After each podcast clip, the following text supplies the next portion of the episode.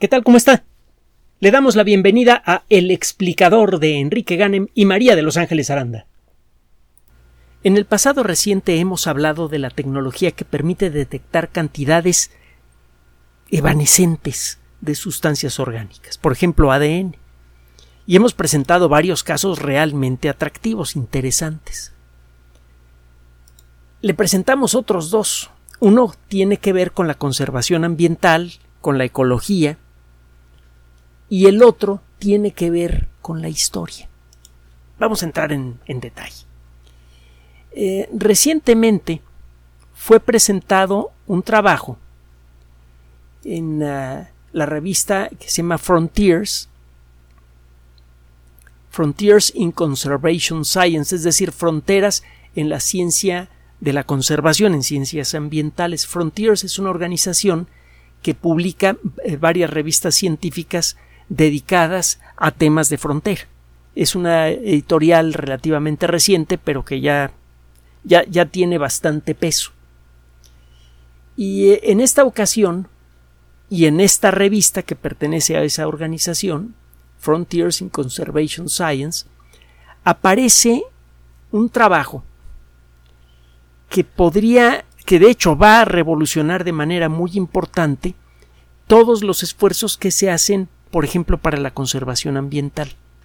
Los esfuerzos que se hacen para evaluar la población real de distintos organismos, la presencia o ausencia de ciertas especies en un ecosistema.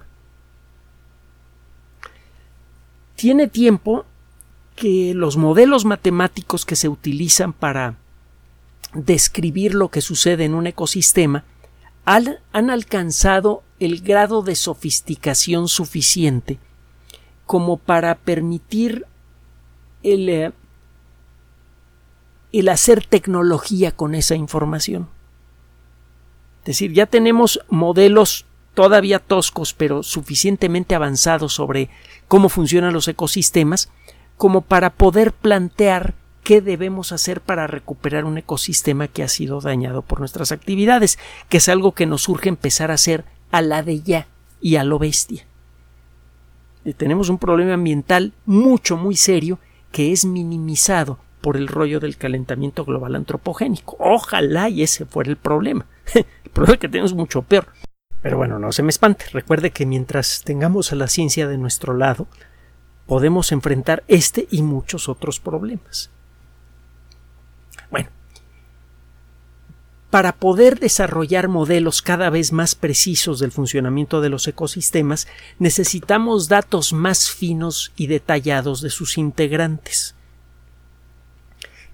Necesitamos, por ejemplo, tener una idea de cuántos bichos de una cierta especie hay en un lugar, cuántos son machos, cuántos son hembras. Necesitamos darnos una idea de cómo se mueven y todo esto va integrando una perspectiva cada vez más clara de cuál es el verdadero comportamiento de cada integrante del ecosistema, o cuando menos el comportamiento de los integrantes más obvios de un ecosistema, por ejemplo, los cazadores primarios, los animales que se pueden comer a lo que ellos quieran y nadie les toca un pelo. Un ejemplo de un animal así es el oso polar, los osos polares tienen carita simpática, pero son tanto o más terribles que los osos pardos y cualquier otra especie de oso. Un oso polar vertical parado en sus patas traseras puede acercarse casi a los tres metros de, de altura y es el carnívoro más pesado que existe en todos los continentes del planeta. Es un animal que, por lo que come, por su capacidad para atacar a casi cualquier cosa que se le antoje, tiene un papel muy importante en el ecosistema del Ártico. Y eh, hay lugares en el Ártico, bueno, en la zona general del Ártico, en donde es posible llevar censos detallados de los osos polares y puede uno darse una idea razonable de cuál es su comportamiento. No solamente se sabe en estos lugares cuántos osos hay, sino también para dónde van. Uno de estos pocos lugares en donde esto ocurre es la isla de Spitsbergen, que le pertenece a Noruega. En esta islita, literalmente hay más osos polares que personas. Cuando sale usted a caminar eh, eh, en Spitsbergen, sobre todo en ciertas épocas del año y en ciertos horarios, le conviene llevar eh, un arma. Y un arma, pues, no una pistolita calibre 22. O lleva usted un arma larga, grande, cargada con los cartuchos apropiados, o en el peor de los casos, si está, usted tan chiflado como para llevar una pistola, las pistolas siempre tienen cartuchos mucho menos poderosos que los de un rifle promedio, pues eh, una 44 Magnum eh, apenas le alcanza para el trabajo. Mejor le conviene una Smith Wesson calibre 50. Quizá con eso a la mejor y se apunta bien alcanza a detener un oso si se le viene encima. Y por cierto, si alguien mata a un oso en Spitsbergen, eh, Spitsbergen se arma un relajo de los 10.000 demonios. Se han tomado muy en serio el asunto de la conservación ambiental. Normalmente estos osos o no se acercan a la gente o los puede usted en el peor de los casos espantar con un tiro al aire, pero hasta en ese caso va a tener usted que eh, explicarle a las autoridades por qué accionó un arma de fuego. Pero bueno, es otro, otro asunto. Hay muchas regiones en el, eh, en el Ártico en donde no es posible en la actualidad seguir el movimiento de los osos. Estos animales pueden caminar muchos kilómetros en un solo día y su rastro frecuentemente se pierde. Llegan a la orilla de un campo de hielo, se echan a nadar y varios kilómetros después salen a la superficie. No hay forma de seguir el rastro de huellas todo el tiempo. Entonces, si usted encuentra varios rastros de huellas de oso, no sabe si esos rastros pertenecen a uno, a dos o a más individuos. No sabe el orden en el que fueron realizados los rastros. Entonces usted no puede hacerse una idea más clara de cuáles son los patrones reales de comportamiento de los osos. Puede usted eh, dormir un oso y marcarlo. Esto, además de ser costoso y difícil, es muchas veces indeseable. Los transmisores grandes, suficientemente buenos como para enviar señales continuas para saber por dónde va el oso, eh, necesitan baterías más o menos grandes, estorban eh, al animal, alteran su comportamiento y eh, no funcionan bien cuando el animal está sumergido. Así que esa no es una solución. Además, puede usted ponerle uno de estos rastreadores a uno de cada X osos no va a tener usted una idea realmente completa del comportamiento de estos animales utilizando este tipo de, marcadores. Pues este grupo de investigación que publica en la revista eh, uh, eh, Frontiers in Conservation Science presenta una nueva idea. En, en Alaska es eh, muy difícil seguirle el rastro a los osos polares la topografía no ayuda, es muy difícil llegar por tierra al lugar en donde viven los osos polares, eh, en algunos lugares hay campos de lodo que son prácticamente impenetrables para un vehículo, eh, los investigadores rara vez tienen el presupuesto suficiente para contratar helicópteros o cualquier otra forma de, de, eh, transportación aérea, etc. Hay un montón de problemas. Entonces, este grupo de investigación dirigido por cierto por dos damas, Jennifer Adams y Lisette Whites, mm, tomó 15 muestras de, ah, eh, eh, del hielo que hay en el lugar en donde pisó un oso. En donde hay una huella toman muestras de, de, ah, hielo y eh, buscan la evidencia literalmente microscópica de la presencia de material molecular que venga de los osos. Cuando un animal así camina en cualquier lugar, en cualquier terreno, inevitablemente va dejando una, eh, un rastro invisible de sus propias células. Este rastro incluye, entre otras cosas, ADN. Las células de la epidermis del animal pueden quedarse en la huella, algunas de estas células, y en esas células hay ADN. Este ADN, si está suficientemente bien conservado, le permite a usted determinar primero si el ADN viene de un oso polar o de algún otro animal que se haya parado en el lugar. Si se trata de un macho o una hembra. Y si la muestra es de suficiente calidad, usted puede identificar al individuo que la dejó. No solamente puede decir que esta huella es de un oso polar macho, sino que puede decir de a qué macho le pertenece la huella. En esta primera prueba tomaron 15 muestras de, de, las huellas dejadas por estos animales y en 11 encontraron ADN. Esto, esta es la primera parte del trabajo y esto es lo que están reportando. Lograron detectar con éxito ADN de osos en 11 de 15 muestras tomadas de sus huellas.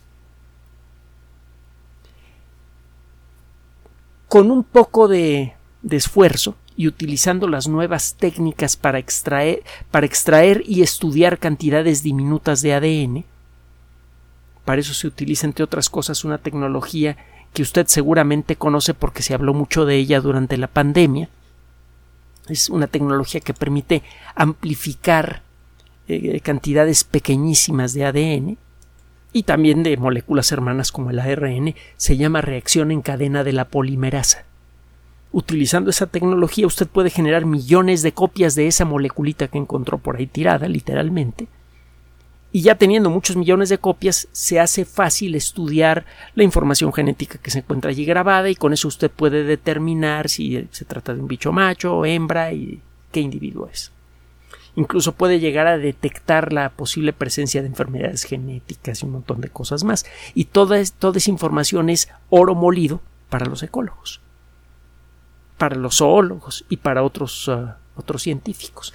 Bueno, el, la parte más difícil de todo esto consiste en encontrar muestras reales de ADN en huellas. Y eso es lo que encuentran estos investigadores. Encuentran ADN de oso en huellas de oso polar.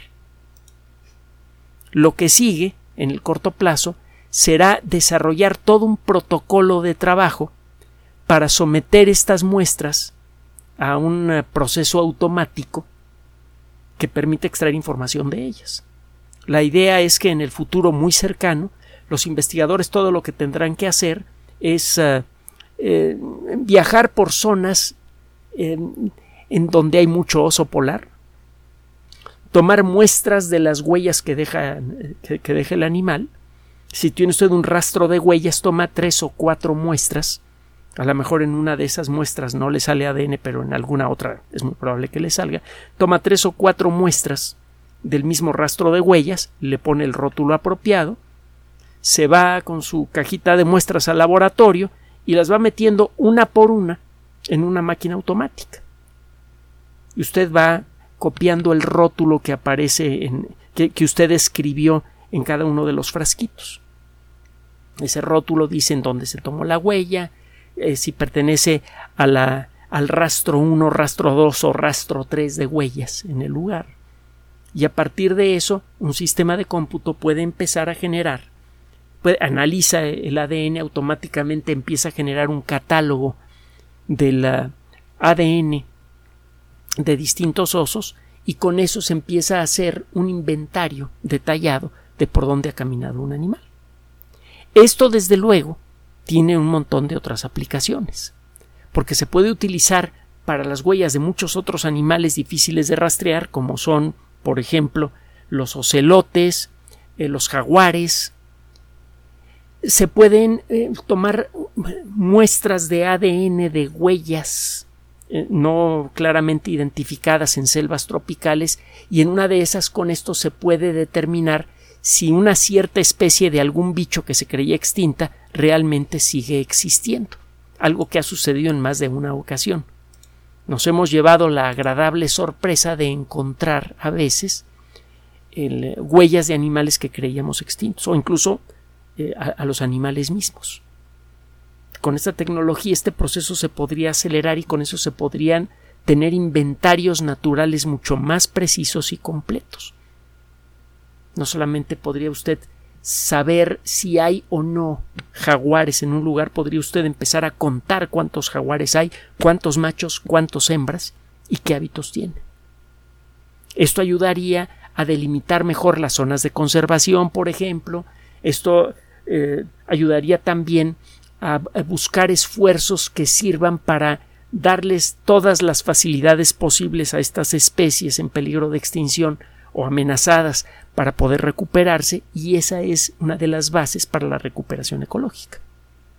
Esta tecnología es verdaderamente fabulosa porque puede automatizar lo que antes era un proceso imposible llevar el rastreo de los osos polares. Y desde luego, con modificaciones, esta misma tecnología se puede aplicar a nosotros. Normalmente llevamos los pies cubiertos cuando caminamos. Esto es las personas que eh, no han sido víctimas tan extremas de la sociedad infantil en la que vivimos como para poder contar con zapatos, porque hay gente que ni a eso llega. Pero bueno, el caso es que usted continuamente está tocando cosas cuando sale a la calle.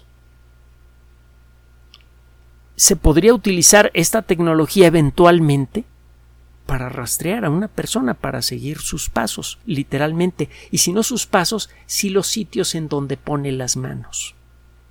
Las consecuencias que esto podría tener para el desarrollo de nuevos sistemas de inteligencia, nuevos sistemas policíacos y nuevas ah, eh, eh, dictaduras es desde luego Mm, eh, fácil de imaginar, ¿no? Esta es una tecnología maravillosa en las manos apropiadas y terrible en manos en las manos incorrectas. Por eso es una nota. Aquí le va otra nota. En cerca del río Tigris había una ciudad, la ciudad de Kalú, que ahora se conoce como Nimrod, al norte de Irak. Irak fue uno de los primeros centros de civilización en la historia de la humanidad. En esa región general se desarrollaron muchas de las primeras ciudades grandes, muchas de las primeras organizaciones sociales capaces de crear y sostener a una ciudad. Es algo intangible, pero más importante que las piedras que forman una ciudad.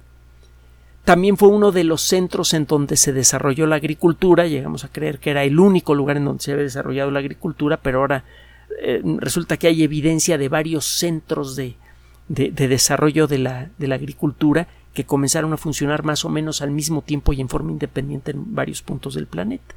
Uno de ellos aquí en México, cuando menos uno de ellos. En la historia detallada de, de esta región, Siria, por ejemplo, es de gran importancia para entender el origen de la civilización, no solamente occidental, sino de toda, todo lo que es el punto de contacto entre Europa y Asia, que es uno de los grandes centros de desarrollo de la civilización. Y el caso es que, aunque hay mucha evidencia arqueológica, esa evidencia solamente puede darnos un cierto nivel de información. Podemos saber, por ejemplo, el nombre de los reyes, darnos una idea de la época general en la que gobernaron, darnos una idea general de cómo era la organización social de la época. Pero muchos de los detalles finos de lo que ocurría en, este, eh, por ejemplo, en la antigua ciudad de Kalú, ahora Nimrod, está perdido aparentemente para siempre. Por ejemplo, cómo era el clima, qué comía la gente, de qué vivía. Bueno, gracias a un trabajo realizado por investigadores de varias universidades, la Universidad de Copenhague, la Universidad de Oxford y la Universidad de Alborg, fue posible extraer material genético de los ladrillos de lodo que se utilizaron para crear algunas tabletas en donde se queda registrada una de las primeras formas de escritura de la historia, la escritura cuneiforme. Resulta que estas tabletas estaban hechas de lodo que era recolectado principalmente en el río más cercano, el río Tigris, uno de los más famosos de la historia. Y se mezclaba con ah, eh, toda clase de cosas, por ejemplo, paja, restos vegetales de las casas, incluso también estiércol animal. Con eso se hacía una masa lodosa que se sometía a un cierto tratamiento y acababa usted con una eh, eh, tableta de un material más o menos suave, parecido a la plastilina, usted escribía en ella y al cabo de un tiempo se endurecía. Y bueno, por eso ahora tenemos miles de esas tabletas que nos dicen cosas grandiosas y también minúsculas muy interesantes sobre esa civilización. Bueno, estas tabletas que han resultado muy importantes para entender el desarrollo de la cultura en esa región del mundo, resulta que tienen mucha más información de la que creíamos. En la mayoría de los casos, estas tabletas nunca eran eh, metidas en un horno. Ya se sabía manejar la cerámica. Toma usted lodo, le da la forma apropiada, lo trata de la manera eh, que usted conoce y luego lo mete a un, a un horno para que se endurezca. Bueno, las tabletas en donde se registraba escritura cuneiforme normalmente no eran metidas al fuego. Y eso significa que, esto es lo que pensaron los investigadores, que podría existir ADN, tanto vegetal como animal e incluso humano, en el interior de estas tabletas. ADN que no habría sido destruido por la cocción. Hasta hace relativamente poco el extraer esa información era absolutamente impensable. Nadie tenía idea de cómo se podía hacer. Pero gracias al trabajo de los investigadores en, que se han dedicado a los estudios de microADN, ahora es posible extraer cantidades diminutas de ADN y aunque este ADN esté un poquito maltratado, es una molécula que se rompe con facilidad, si usted extrae suficientes pedacitos de ADN del mismo individuo, usted puede empatarlos para eh, crear una secuencia razonablemente completa. En pocas palabras, queda suficiente ADN en el interior de estas tabletas para darse una idea muy clara de la flora, la fauna e incluso de algunos posibles detalles de las personas que vivían en ese lugar. Esto es trabajo en progreso. Lo que reportan estos investigadores es que efectivamente lograron extraer ADN de estas, eh, de estas tabletas, que datan de la época del rey Ashurnarcipal II. Tenemos una fecha muy precisa para estas tabletas y gracias a esta tecnología vamos a poder conocer qué plantas, cuando menos algunas de las plantas que existían en la orilla del Tigris. Algunas de esas plantas eran plantas salvajes, pero es probable que también se encuentren restos de plantas cultivadas. Si se identifica, por ejemplo, ADN de trigo, entonces queda claro que los restos del trigo que comían las personas de aquella época a veces se utilizaban mezclados con lodo y otras cosas para hacer las tabletas. También como se utilizaba estiércol animal, allí queda mucho ADN. Y ese ADN puede darnos una idea de qué animales de corral tenían en aquella época.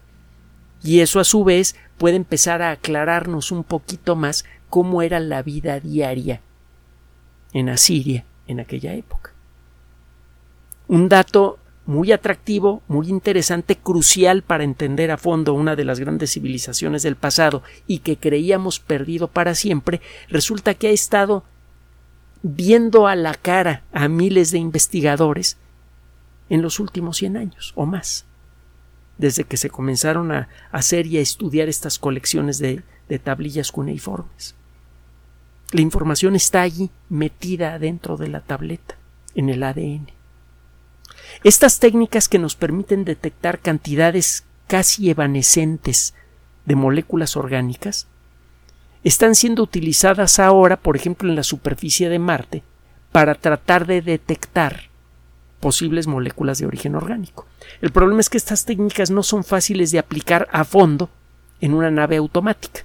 Es por esto que la sonda espacial Perseverance, por ejemplo, está tomando muestras de Marte y las está metiendo en unos tubitos metálicos con la idea de lanzar otra nave espacial que recoja los tubitos y los traiga a la Tierra para poder hacer este tipo de análisis y ver si en Marte ha habido o sigue existiendo vida.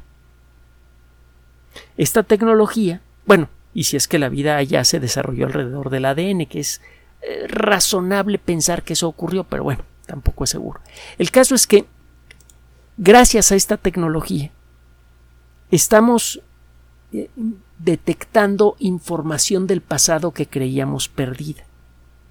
Estamos midiendo el pulso de los ecosistemas con un detalle que creíamos imposible. De eso se trata la ciencia. Cuando se aplica el conocimiento de manera sistemática y se tiene suficiente paciencia con el proceso de desarrollo del conocimiento, muchas veces lo impensable se puede volver cotidiano. Gracias a esta tecnología, pronto podremos tener una perspectiva bastante completa de cuál es el estado real de los ecosistemas terrestres y por lo tanto qué debemos hacer para protegerlos y reforzarlos y por otro lado vamos a poder recuperar muchos momentos pequeños pero cruciales de nuestro pasado, que son fundamentales para entender por qué somos como somos. Gracias por su atención. Además de nuestro sitio electrónico www.alexplicador.net, por sugerencia suya tenemos abierto un espacio en Patreon, el explicador Enrique Ganem, y en PayPal, el explicador patrocinio gmail.com por los que gracias a su apoyo sostenemos este espacio. Puede usted descargar gratuitamente estos audios en formato MP3 en Spotify y en iTunes como El Explicador sitio oficial y en SoundCloud como El Explicador y con formato de video en YouTube en El Explicador sitio oficial. Recuerde nuestras redes sociales de siempre, Twitter Enrique-Ganem y en Facebook Enrique Ganem sitio oficial, el explicador y los grupos que usted ya conoce. Finalmente, el explicador siempre somos María de Los Ángeles Aranda y Enrique Ganem. Gracias.